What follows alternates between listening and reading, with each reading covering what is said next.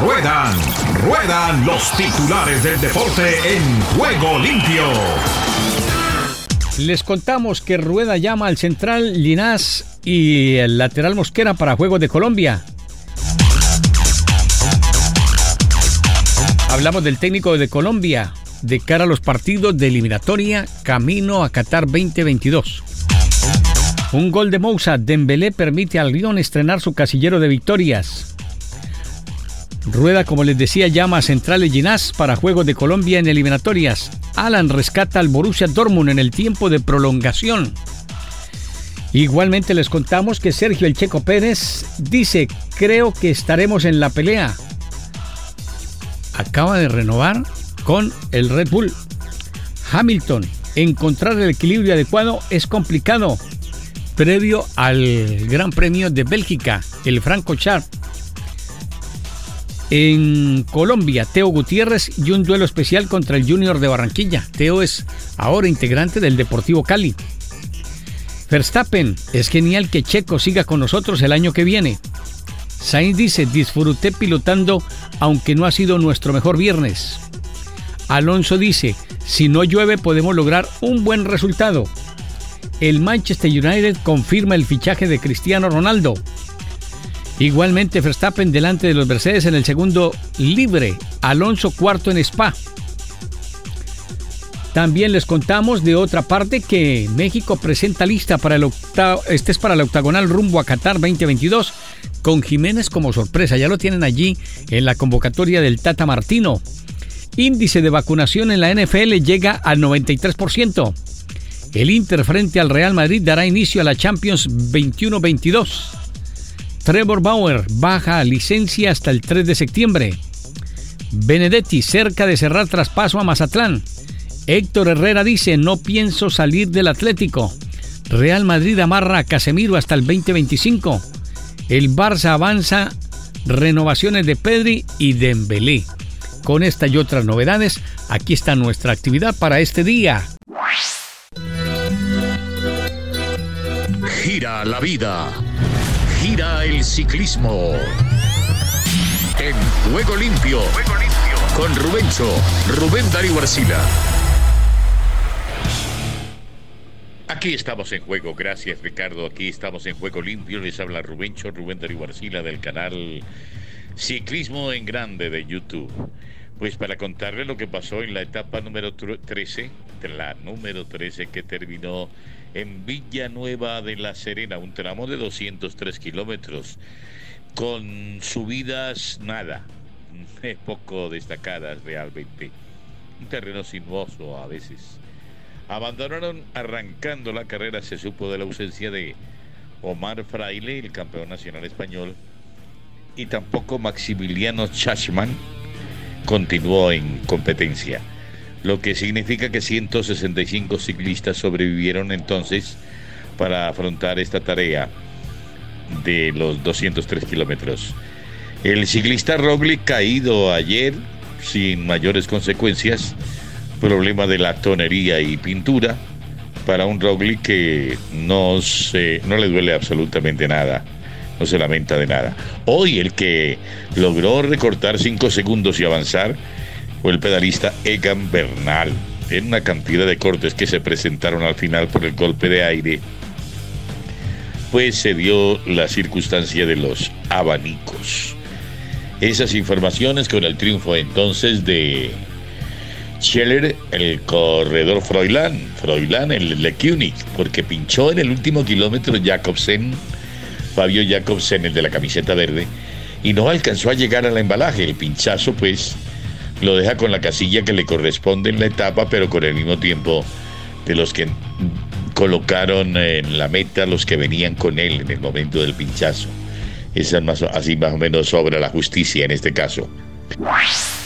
Gran victoria en este sprint para Senechal, ya que Jacobsen no pudo, no sé si por un problema mecánico o fue físico, ahora me enteraré después por Twitter. Gran victoria para el Trentin, que no ha tenido esa fuerza en el día de hoy, quedaba en segundo lugar, luego Dainese, Medved, De Gulf, Alegard, Einhorn, Soto, Oliveira y Egan Bernal a 6 segundos. Y ha metido 5 segundos a todos los de la clasificación general, que así queda en este momento. Pero qué sobrados están los del de CUNY cuando no tienen a Jacobsen. Les aparece otro y otro y tienen a Cavendish y tienen a Renko Eberenpol ganando por allá en otra clásica lejos. Es un equipazo el que maneja Lefebvre, que es el director técnico que hace milagros con esa banda de azulejos. No se pudo meter Mateo. Mateo Trentín que entró en el embalaje quedó corto y lo derrota este otra, esta otra carta, otra espada que tiene el de Q. Esto no cambia mucho la general, solamente ese rasguño de 5 segundos a favor de Egan Bernal, eso sirven a la larga. Y el noruego continúa defendiendo en juego limpio su primer lugar. El corredor del Intermarché Wanti, o sea, el noruego Christian Eikin. Ahí está, con la camiseta roja todavía. Wow. Eiking a 58 segundos Martán, Roglic a 1.56, Enric Mas a 2.31, Miguel Ángel López a 3.28, Hyde a 3.55, Bernal recorta a 5 segundos a 4.41, Yates a 4.57, Kus a 5.03 y Grosjean a 5.38. Mañana cambios asegurados. La clasificación del maillot verde, como veis ahí, Jacobsen con 200 puntos, que prácticamente lo tiene asegurado, solo le falta acabar la vuelta, a no ser que Nielsen coja todos los puntos de los sprint intermedios o Roglic gane varias etapas más, en la clasificación del mejor joven sigue Egan Bernal, que ha metido 5 segundos a sus perseguidores, sigue con este liderato. En la clasificación de la montaña, Caruso también con el liderato muy cerca, Bardet. Mañana y pasado muchos puntos en juego, ahora os enseño los perfiles. Y en la clasificación por equipo sigue el Ineos con poca ventaja con el UAE y en tercer lugar el Movistar. Mañana, ¿qué nos espera? Nos espera el pico de Villuercas y allí pueden suceder cosas en la explosión final que promete la carrera. Y aquí la etapa de mañana, otro final en alto en la etapa número 14, una etapa que no es excesivamente larga, pero ese puerto final que es muy constante. En mi Instagram os pondré toda la altimetría de ese último puerto, al igual que la etapa 15 que tenemos el domingo, que es una etapa que está hecha para que se ataque desde lejos, se intente hacer alguna sorpresa, como os he dicho.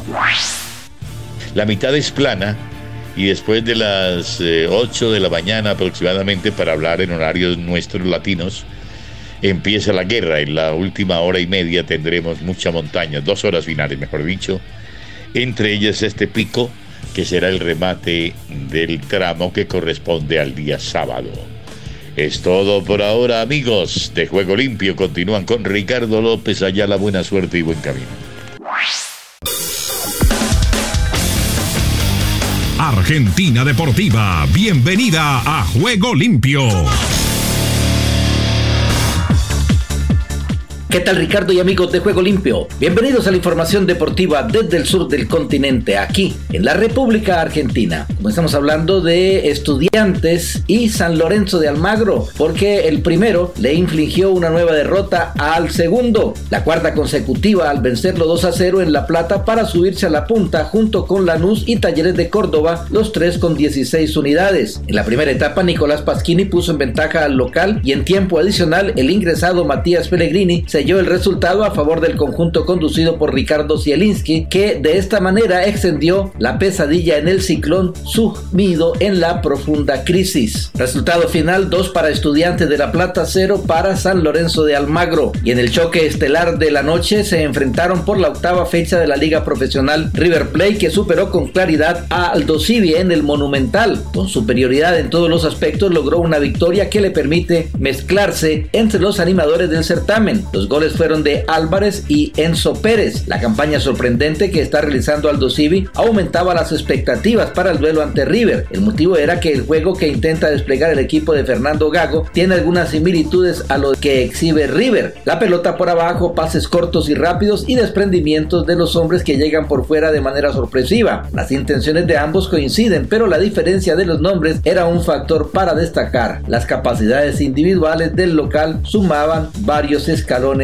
a su favor. El resultado final 1 para River Plate, 0 para Aldo Civi. Y hablamos de Talleres de Córdoba que venció a Argentinos y llegó a la punta. Talleres llegó a su partido ante Argentinos como uno de los equipos más regulares del torneo de la Liga Profesional que cerró su octava presentación como visitante en la paternal y con la presión de subirse a esta punta que les fue esquiva esta fecha tanto a Independiente como a Racing. Los conducidos por Alexander Medina cumplieron y se alzaron con el objetivo soñado, vencer y con el 2 a 1 trepar a la cima del certamen. Por su parte, Unión de Santa Fe venció por 2 a 1 a Godoy Cruz en Mendoza en el marco de la octava fecha del torneo de la Liga Profesional y conquistó así su segunda victoria del certamen y la primera en condición de visitante con una gran actuación del arquero del conjunto santafesino Sebastián Moyano, protagonista increciendo de un partido especial para él. La primera parte del partido ofreció su potencia ofensiva desde el sector derecho. El conjunto mendocino lo hizo con desbordes de Martín Ojeda para asistir a sus delanteros. Unión usó la misma banda valiéndose de la dupla de Marco Borniño y Nicolás Cordero. El final fue para Unión de Santa Fe que le ganó dos goles a uno a Godoy Cruz. Y hablamos de la selección nacional porque las ligas de fútbol de España, Inglaterra e Italia anticiparon que no cederán a sus jugadores sudamericanos para la triple jornada de eliminatorias previstas para la primera semana de septiembre. El equipo argentino sería uno de los más afectados por esta medida ya que perdería a 21 jugadores. El lunes pasado el entrenador del conjunto albiceleste Lionel Scaloni dio a conocer la lista de convocados para los próximos tres encuentros que tendrán lugar el 2 de septiembre ante Venezuela en Caracas, el 5 frente a Brasil en San Pablo y el 9 contra Bolivia en el Monumental. Vale decir que los jugadores que quedan en la lista de Scaloni son Franco Armani, Julián Álvarez, Nicolás Otamendi, Lisandro Martínez, Nicolás Tagliafico, Ezequiel Palacios, Leandro Paredes, Ángel Di María y Lionel Messi. Así que Lionel Scaloni tendrá que recomponer esta lista para poder enfrentar estas tres fechas de la eliminatoria Qatar 2022. Por último hablamos del tenis porque los argentinos Sebastián Báez, Marcos Trungeliti y Francisco Cerúndulo avanzaron en el quail de US Open y están a una victoria de jugar el último Grand Slam de la temporada que reparte 57 millones y medio de dólares en premios y que este jueves sorteó los cruces de sus cuadros principales. Por ahora hay seis tenistas nacionales confirmados. El porteño Diego Schwarzman, 14 del ranking, el azuleño Federico del Boni, 47 en el ranking, el rosarino Federico Coria, 61 en el ranking, el Bahía seguido Pela, 84 y el santafesino Facundo Bagnis, 79 y la rosarina Nadia Podoroska, 37 del ranking de la WTA. Y bien Ricardo, esta es toda la información del músculo aquí,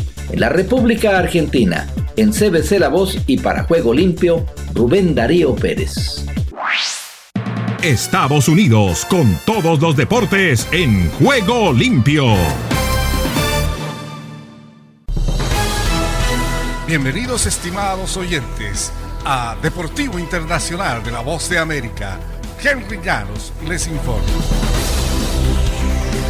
En el ambiente del fútbol americano en los Estados Unidos, el 93% de los jugadores de la NFL se encuentra vacunado contra el COVID-19, según informó la propia liga, y enfatizó que había buscado que la inmunización fuera obligatoria, algo que se negó en el sindicato. Asimismo, la liga ha pedido que el gremio de jugadores ajuste los protocolos de modo que los deportistas vacunados se sometan a análisis semanales y no cada 14 días. Los jugadores no inmunizados tendrán que someterse a pruebas diarias. JC Treater, presidente de la Asociación de Jugadores de la NFL y centro de los Browns de Cleveland, dijo a comienzos de esta semana que la decisión de no hacer obligatoria la inoculación fue tomada por la liga. Ahora los dirigentes de la NFL han rechazado esa afirmación. En el béisbol de grandes ligas, Chris Sale se unió a Sandy Koufax como los únicos pitchers en la historia que han conseguido tres innings inmaculados en el duelo que los Medias Rojas de Boston ganaron el jueves a los Mellizos de Minnesota por paliza de 12-2. El primer episodio inmaculado de Sale llegó ante Baltimore el 8 de mayo de 2019. Lo logró también al mes siguiente contra Kansas City. En el duelo ante los mellizos se unió a Koufax en la tercera entrada cuando ponchó a Nick Gordon, Andrelton Simons y Rob Reff Snyder, cada uno con solo tres lanzamientos. Probablemente este fue el día en que mi mecánica ha estado mejor de principio a fin, explicaba Sale. Sentir realmente que tuve control de la pelota, lo supe desde que calentaba en el bullpen antes de este partido tan importante. Koufax, miembro del Salón de la Fama, completó sus innings inmaculados por los Dodgers de Los Ángeles de 1962 a 1964. Y en el ambiente internacional del fútbol, en medio de las especulaciones de que intentará fichar a Kylian Mbappé, procedente del Paris Saint-Germain, el Real Madrid debe prestar también atención a sus compromisos en la cancha. Mañana sábado le espera el Real Betis en lo que será el último partido del conjunto merengue antes del martes, cuando se cierre el periodo de transferencias en las ligas de España y también de Francia. Por primera vez, el Paris Saint-Germain informó esta semana que estaría dispuesto a vender a Kylian Mbappé, pero recalcó que había rechazado una oferta inicial del Madrid. Abundan ahora las especulaciones de que el presidente del Real Madrid, Florentino Pérez, esté ocupado buscando el precio correcto para el delantero francés que tanta falta le está haciendo al Madrid. Y hasta aquí Deportivo Internacional, una producción de La Voz de América. Bendiciones Ricardo y muy buenas tardes. Esta es la información deportiva y damos comienzo al recorrido en Costa Rica. Costa Rica vive el deporte en juego limpio.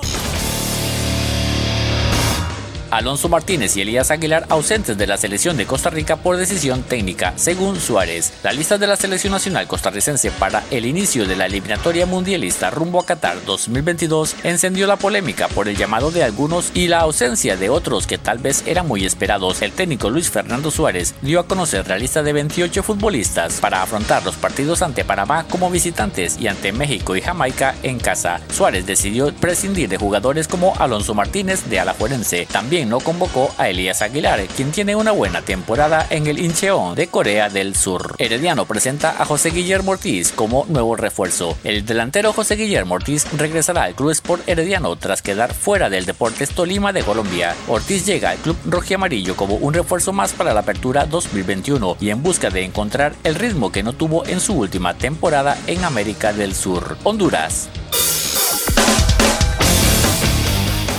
Los aires hondureños cruzan en juego limpio. José Mejía. Todo está listo para que viaje la selección el domingo a Canadá. El secretario general de la Federación Nacional de Fútbol de Honduras, José Pepe Mejía, aclaró el tema de impasse para viajar a Canadá, ya que han salido versiones erróneas de que la Federación Canadiense les hizo una mala jugada para no llegar antes al suelo norteamericano. Se trata de un tema de que respetamos las decisiones de cada país, pero tenemos que salir adelante y sumar puntos afuera para ganar acá en el Estadio Olímpico, apuntó. El dirigente confirmó que tanto para ir a Canadá y a El Salvador los choques eliminatorios deberán realizarse las pruebas PCR para ingresar a esos países. Primi Maradiaga debuta con Platense y se baja al monstruo verde en el Excelsior. Platense estrenó técnico y ganó merecidamente 3 por 1 a un maratón que con poco trabajo le complicó la estrategia del ya consagrado Ramón Maradiaga, quien devolvió la alegría a la afición porteña, que llegó al estadio Excelsior a ver a ganar a su equipo. Maratón se había puesto en ventaja a los 34 minutos del primer tiempo con gol de Brian Castillo, pero en la complementaria, la gran figura del juego, el joven Yatser Alain Santos, anotó dos golazos, mientras Ángel Velázquez cerró la goleada al minuto 93. El Salvador. El Salvador vibra con los deportes en juego limpio. Hugo Pérez revela a sus 27 convocados para enfrentar a Estados Unidos, Honduras y Canadá en las eliminatorias mundialistas. Ya se conoce la nómina de jugadores de la selección de El Salvador que disputarán los tres primeros encuentros de las eliminatorias para la Copa del Mundo Qatar 2022. Son 27 jugadores en total. Entre las novedades destacan Enrico Dueñas, quien disputará sus primeros partidos con la selección mayor salvadoreña. La mayoría de jugadores ya cuentan con experiencia en la selección mayor bajo el mando de Hugo Pérez. Panamá. De Panamá para el mundo entero en Juego Limpio. Thomas Christiansen no se arriesga con palabras con miras a los juegos de la octagonal. El técnico de Panamá, Thomas Christiansen, no dio pista, no se arriesgó con solamente palabras sobre la cantidad de puntos que aspira a obtener en los tres partidos eliminatorios del mes de septiembre al enfrentarse a Costa Rica, Jamaica y México. Christiansen admitió que en octagonal espera ver un equipo regular y no dar tantas opciones al rival y visualizó estar bien en la ofensiva, pero también advirtió que exigirá a los jugadores a la defensiva. Panamá debuta en octagonal ante la Costa Rica de Luis Suárez, un equipo que tiene buena plantilla a juicio de Christiansen. Nicaragua. El Caribe con Nicaragua en juego limpio.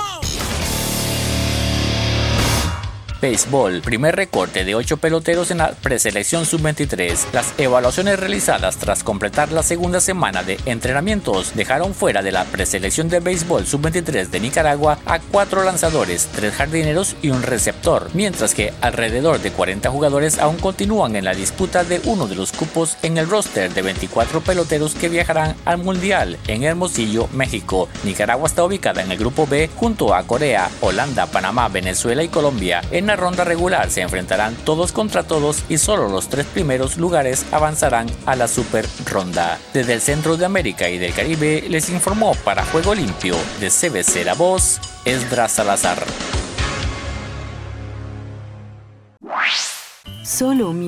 Es una buena idea hacer una pausa de vez en cuando para evaluar nuestro desarrollo espiritual. Aunque nuestra fe experimentará diferentes fases a lo largo de la vida, nuestro objetivo debe ser seguir creciendo. ¿En qué fase cree usted que se encuentra? La fe vacilante se caracteriza por la lucha por creerle a Dios la fe valiente implica esforzarse para creer más y más en el Señor. La fe perfecta se caracteriza por descansar en el Señor, con confianza en Él y con un corazón alineado con su voluntad. No importa cuál sea la descripción que mejor se ajuste a su fe hoy. La mejor manera de crecer es alimentándose con regularidad de la palabra de Dios. Aférrese con firmeza a las promesas del Señor. Si deseas tener esta parte del programa, escribe a juegolimpio.cbcla2.com y arriba el ánimo.